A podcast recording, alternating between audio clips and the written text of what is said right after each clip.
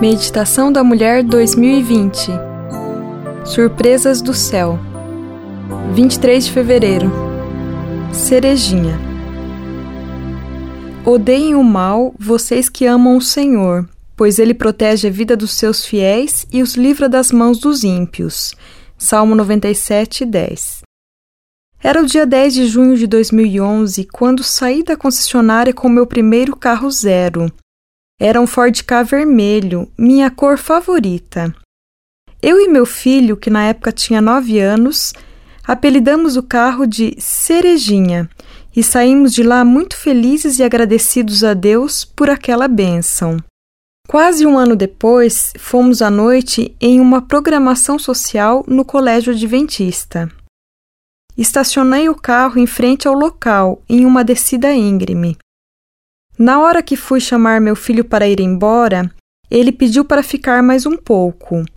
Ouvi uma voz que dizia: Fique mais um pouco. Fiquei impressionada com aquela voz e disse ao meu filho que ele podia voltar a brincar. Após dois minutos, um amigo entrou no pátio da escola com a placa do meu carro na mão, dizendo que um motorista bêbado havia atingido o veículo. Naquele momento, fiquei muito nervosa, mas totalmente agradecida a Deus pela voz que me dissera para eu ficar mais um pouco.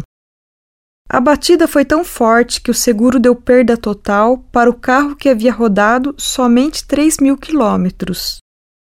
A parte traseira do carro ficou totalmente danificada, mas o adesivo preto com a identificação da igreja que eu frequentava ficou intacto. Naquele dia, Deus salvou a minha vida e a do meu filho. Se estivéssemos dentro do carro ou na rua naquele exato momento, talvez não estivéssemos aqui hoje. Com certeza, Deus ainda tinha planos para nossa vida aqui na terra.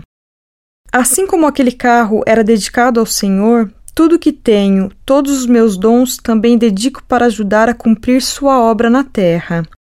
Tenho consciência de que não temos domínio sobre o minuto seguinte, e a nossa vida aqui é apenas um sopro. Louvado seja Deus por tudo que fez e faz por nós, porque Ele cuida de cada um dos seus filhos, apesar de não merecermos. Um dia, quando chegarmos ao céu, saberemos quantas vezes Ele nos protegeu sem que nos dessemos conta. Que possamos sempre estar cientes de que esta vida é passageira mas que muito em breve estaremos lá no céu, vivendo plenamente o que Deus planejou para nós. Eu sou Fernanda Barbosa Dias, autora desse texto, e trabalho como analista contábil na CPB.